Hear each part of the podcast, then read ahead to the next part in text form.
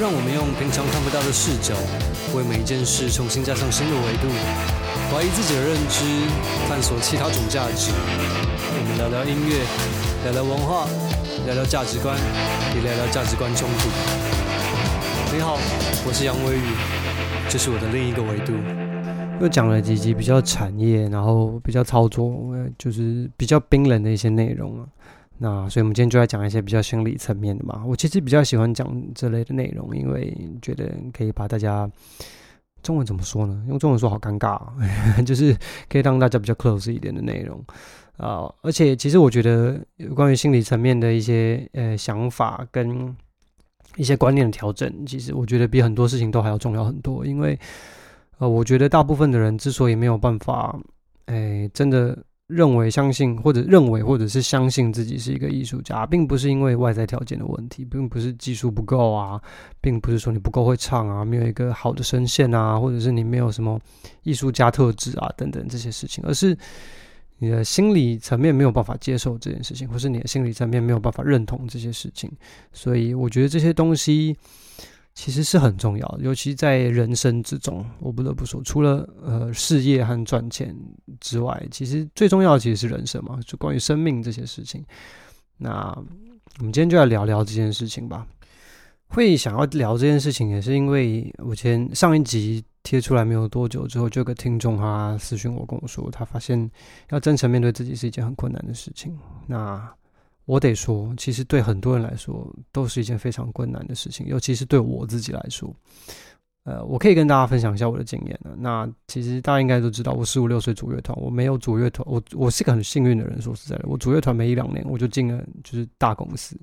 是可以说是台湾最大的唱片公司。你想，一个孩子进到那个体系，然后进到那个环境，然后受身边人的影响，他其实那段时间对我的就是人格跟人生观影响是很大的。而且那个时候对我们来说，就是当明星、当艺人，然后写好歌、做好表演，就是生命中最重要的事情。没有什么事情比这更重要。这就是共识嘛。如果没有这个共识，我们也不会跟唱片公司合作啊，对不对？那所以其实那时候唱片公司的就是经纪人啊、老板啊那些哥哥姐姐们讲的话，对我们来说就是圣旨。就是，因为我们什么都不懂啊，他们觉得我们有什么都不懂，那我们确实也什么都不懂。那我最印象最深刻的一句话就是，他们会常常跟你说，你要有当艺人的自觉。呃，但是他们却也没有太明确的告诉你怎么样叫做当艺人的自觉，就是有些事情该做，有些人不该做，就有些事情你做了，你也不不能跟别人讲。就比如说像是这样的事情，其实在在我理解里，这就是所谓当艺人的自觉。那讲白一点，就是偶像包袱。那包袱再缩小一点，就是你没有办法真诚的面对一个人，就是刚刚讲的。那我也很明确的知道，我自己的人生中有很长一段时间，并不是很真诚的面对。也不是说，哎，好讲直接一点，我绝大部分的人生是很虚伪的，确实就是这样。那我一直到来到英国之后，真的和所谓的艺术家们相处了，然后和他们交朋友了，和他们深聊了，我才知道，当艺术家从头到尾都不是这样，那其实是反其道而行的。如果你是一个伟大的艺术家，你其实很难活在一个虚伪的世界里面，然后持持续传送，就是传输，或者是和大给大家你的艺术价值。因因为这在人格里面，就是在我的理解里面，这和人这是一个非常冲突的人格。你如何让这两个人格同时并存呢？那我在唱片公司当艺人的那段时间，其实我的世界就只有两个世界。一个世界呢，就是在外面当艺人的时候，练团啊、表演，有工作人员在的时候，经纪人在的时候；另外一个世界就是回到家的时候。我的世界就这两个，我没有其他的世界，我没有校园生活。为什么？就是我很少去上课。说实在，我在学校还没有什么朋友，因为我觉得这些事情都没有我，就是没有我的工作来的重要，没有我的梦想来的重要。这些事情我一点都不在乎，我不会出去夜唱。我也不会出去夜冲，然后我也不会就是 做一些就是青春该做的事情，因为 我觉得我人生中有更重要的事情要去做。那我也最其实最大的问题是我没有办法好好的交朋友，因为很多事情我不能我不能随便跟别人讲，对吧？那你很多事情没有办法和别人分享的时候，你是如你要如何和别人交流？你要如何交朋友呢？那当时我的职位又是吉他手兼主唱嘛，就是讲好听一点，就是成功在于我，失败又在于我，就是成败都在于我身上。那所以基本上绝大部分的要求和目光都在我身上。那公司也是嘛，因为其实公司唱片公司都是这样的，他们就是只听得懂唱歌人在唱什么，其实其他的东西他们都并不是那么的在乎，就是他们也不是那么的理解，也讲不出个所以然。那身为主唱，你又刚好又是那个必须和大家就是开口讲话的那个人嘛，所以唱片公司跟经纪人会特别要求你讲话的方式，什么东西是可以讲的，什么东西是不能讲的，什么你要用什么方式讲，你要用什么语气和态度讲，什么要怎么讲呢？别人才听了觉得不会讨厌你。所以呢，也因此我就练就了一身睁眼说瞎话的功夫，听起来很糟糕，对吧？但对不起，这就是我的青春，这就是我人格养成的一部分。我就是有办法在台上讲一些我自己压根不相信的事情，但是台下满场掌声加尖叫。如果讲的比较委婉一点，就是我当时其实一点都不在乎我自己相不相信这些事情，反正我该怎么做就怎么做，这对我来说叫做工作。在工作的时候，就是该怎么样就是怎么样。听起来很对吧？没有错，但是你没有想到的是，就是这个工作其实就是我的梦想，是我想做的事情。我想要做音乐，我想要成为一个音乐人。但是那时候觉得这才是成为一个音乐人就是必经的一条路。就是我确实是一个专业乐手，我是一个职业乐手，我出去表演，人家是会付我钱的。那我还有唱片公司在支持我，确实我是一个职业的音乐人。那大家都告诉你说，职业的音乐人就是这样，所以你就是这样就对了，不要问这么多。那身为一个十几岁、二十出头的孩子，确实那就是这样了。那除了这个当艺人的世界呢，另外一个世界就和大家没有什么不一样，就是回到家之后，不是一个艺人的时候，回到家和家人相处的，这就是另外一个世界。那这个在这个世界里面，我依旧是非常虚伪的，没有，因为没有办法。我相信其实大家都是这样。如果你年纪跟我差不多的话，然后你爸妈年纪跟我爸妈年纪差不多的话，应该遇到的问题是一样的，就是他们完全无法理解我到底在干嘛。他无法理解我不好好读书，在搞这些有的没有的，到底是在干嘛？所以他们其实是发自内心的反对。就算他嘴巴上不讲，你可以感受到那个态度是非常排斥的。就是，所以我必须得要用一个很虚伪的方式应看我的爸妈应对。我的很多计划、我的想法跟我想做的事情是不能跟他们讲的。那我想要。哦哦，他们可能以为我是去学校上课，但事实上我其实是去练团的，或者他也可能以为我去参加毕业典礼，其实我根本没有去参加毕业典礼，我是去别人的毕业典礼表演。这是真的哦，我建中毕业那一年，就是有有桥要让我们去建中毕业典礼表演，但是后来没有谈成，因为某些嗯原因呵 没有谈成，所以后来那天我是去别人的毕业典礼表演，然后我并没有参加到自己的毕业典礼。我赶回到学校的时候就已经天黑了，所有事情已经结束了，这样，那同学都已经回家，只剩几个人在班上聊天，这样。我其实我那一天我印象蛮深刻，其实我那天还蛮难过的，这是一种说不出的难过，但是。你跟谁讲都没有意义，因为这是你自己选的，而且你跟任何人讲都很难有人可以理解你。那我也不可能回去跟我爸妈讲啊，对不对？那我就这样子过了很长一段时间，那我也没有觉得这样子有什么不好，或者是 有什么不对，就是啊，不就是这样吗？我我不介意当一个充满秘密的人，而且很多秘密是只有我自己一个人知道的这样子的人，一直到我来到英国，然后认识我室友。我会跟我室友很好，绝对不是因为他是一个伟大的艺术家，或者是因为他是我室友，而是因为他是第一个很明确的告诉我说，他不断，他不但看出来了，我觉得很不可思议，他不但看出来了我的问题，而且他很明确的跟我讲说，你不能这样子和别人相处，要不然你的人生会，呃，就是没有办法有那叫什么 fulfillment，中文翻译叫什么？圆满，应该吧？就是他会跟我说，你这样子会没有办法拥有一个圆满的人生。那我才就是从那个开始，我才开始会跟他讨论关于人生、关于生命，那关于种种那些，就是大家平常会跟你说，你每次想这些事情干嘛的那些事情。那我不是说在台湾的人我身边相处过的人都没有发现这些事情，他们一定有，我相信一定有人看得出来，我不是一个真诚的人。那问题就在于呢，就是我没有遇到一个人会很明确的告诉我这些事情，没有一个人很明确的告诉我说，你这样其实是不健康的。除了我室友以外，因为亚洲就是这样嘛，亚洲人就是这样。你你抓到一个人说谎，就是除非你真的是气到气肚烂，要不然你不会当着他的面抓他说你这家伙说谎嘛，对不对？我们都希望留给别人台阶下，这是我们的民族性，这是我们的美德，不是吗？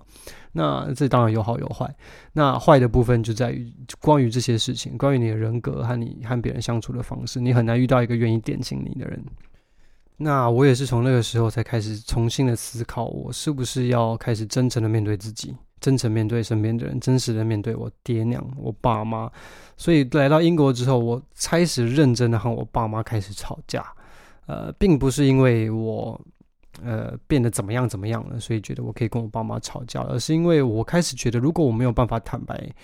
呃，放开心胸，然后。坦诚的告诉他们一些事情的话，这算是家人吗？我其实开始就是我就是开始想这些事情，这样还算是家人吗？那如果我当时没有选择来英国，或者是我当时没有选择这个室友和他一起住的话，我很确定我到现在都还会是一个认为保持着某种形象，或者是特意塑造某种人格特质来过每一天，绝对是不会有问题的。我可以说，如果你不是一个艺术家的话，这大概也不会是一个问题。但是，如果你选择用你的艺术来建构你的人生的话，或者是艺术是你人生的一部分的话，那这绝对是行不通的。为什么行不通呢？请你把过去的 podcast 听一次，你就知道为什么行不通了，好不好？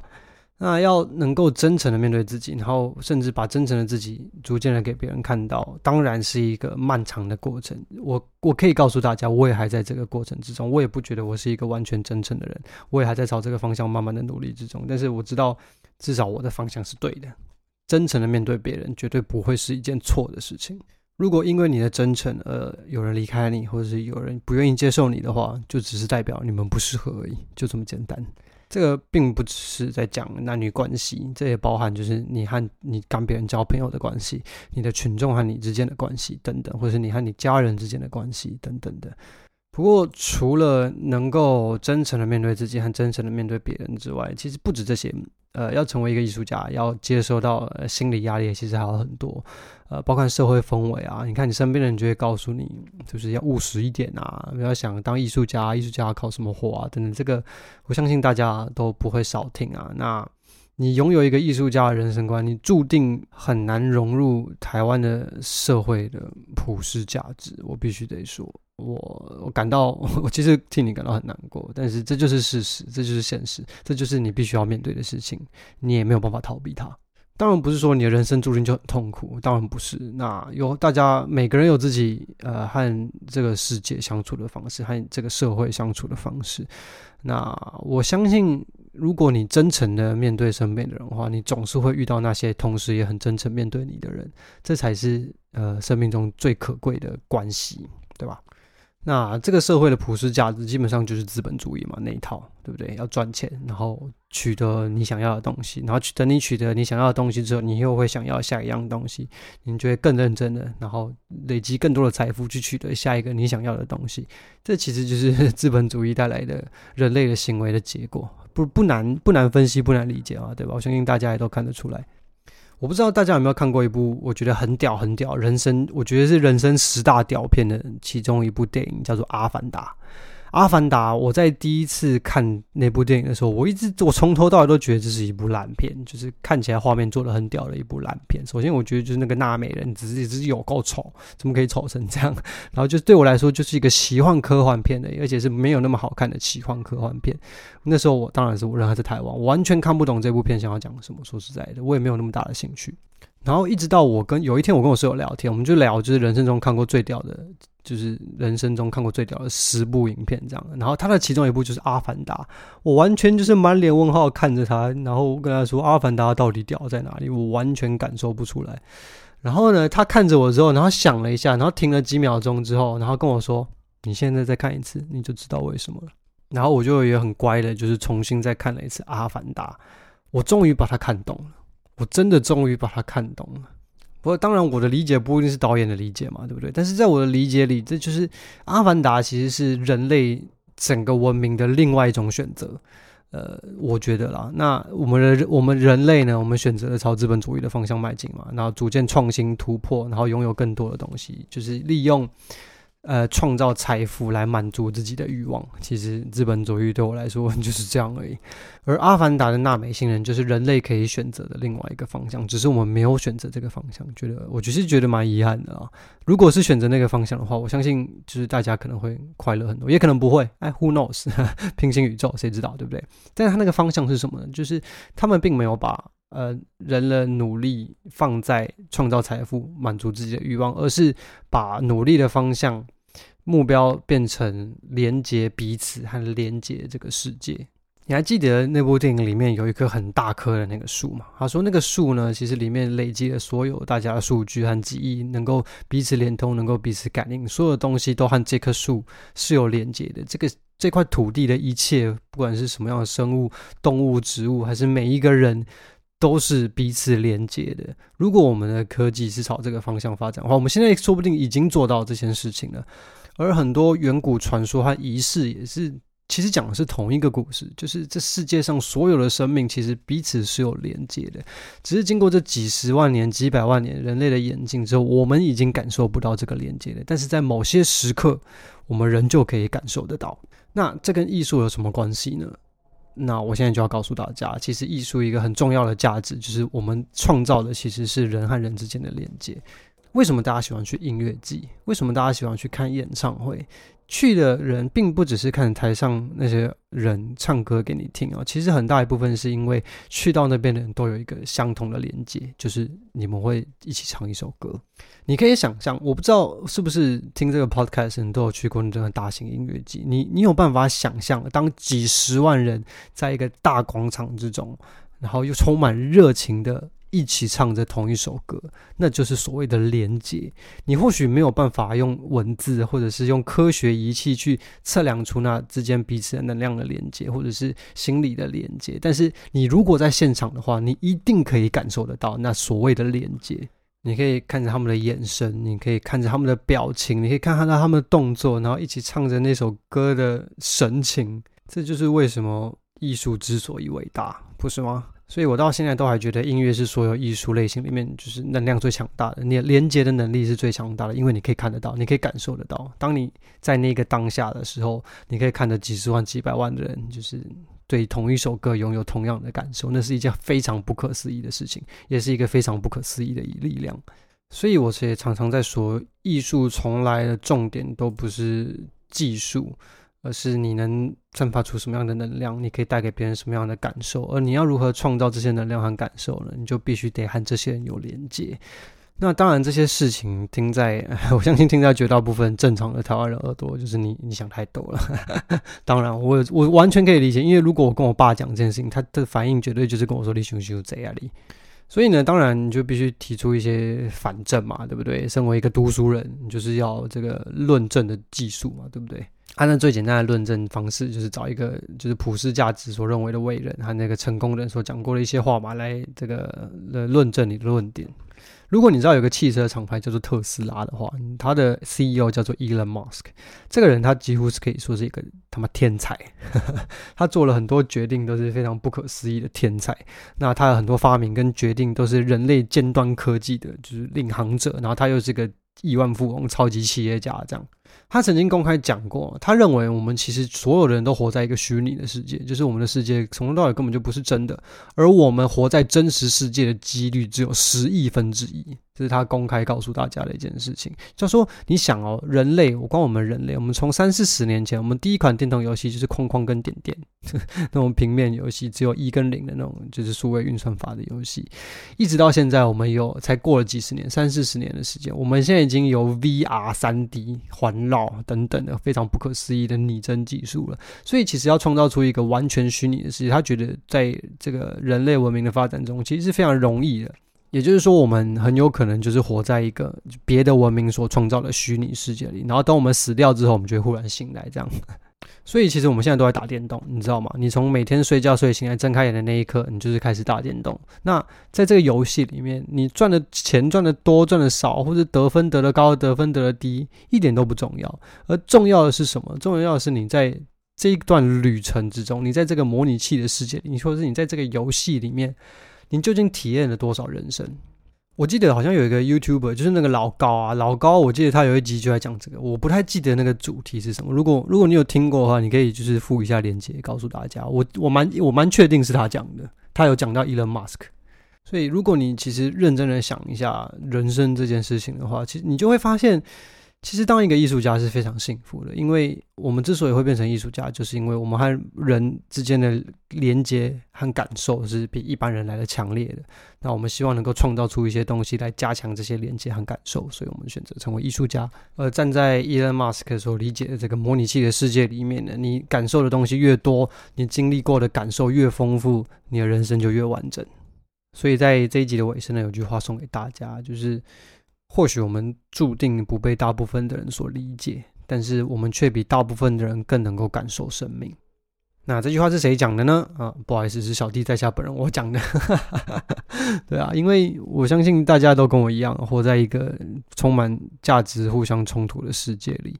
那不论身边的人理解你，或者是不理解你，希望这句话能够加减勉励大家。那要相信，能够拥有比别人更多的感受，其实是一件很幸福的事情。好了，希望今天的内容能够带给大家一些启发。所以，如果你有什么话想要跟我说的话，或者是你有一些内容你希望我能够讲的话，或者是你有一些关于你的艺术和人生的一些困扰，或者是想要需要我帮助的地方，都可以到我的网站有我的联络资讯，或者是到独立音乐岛这个社团来找我。好了，那就下次见喽！我是杨威宇。See you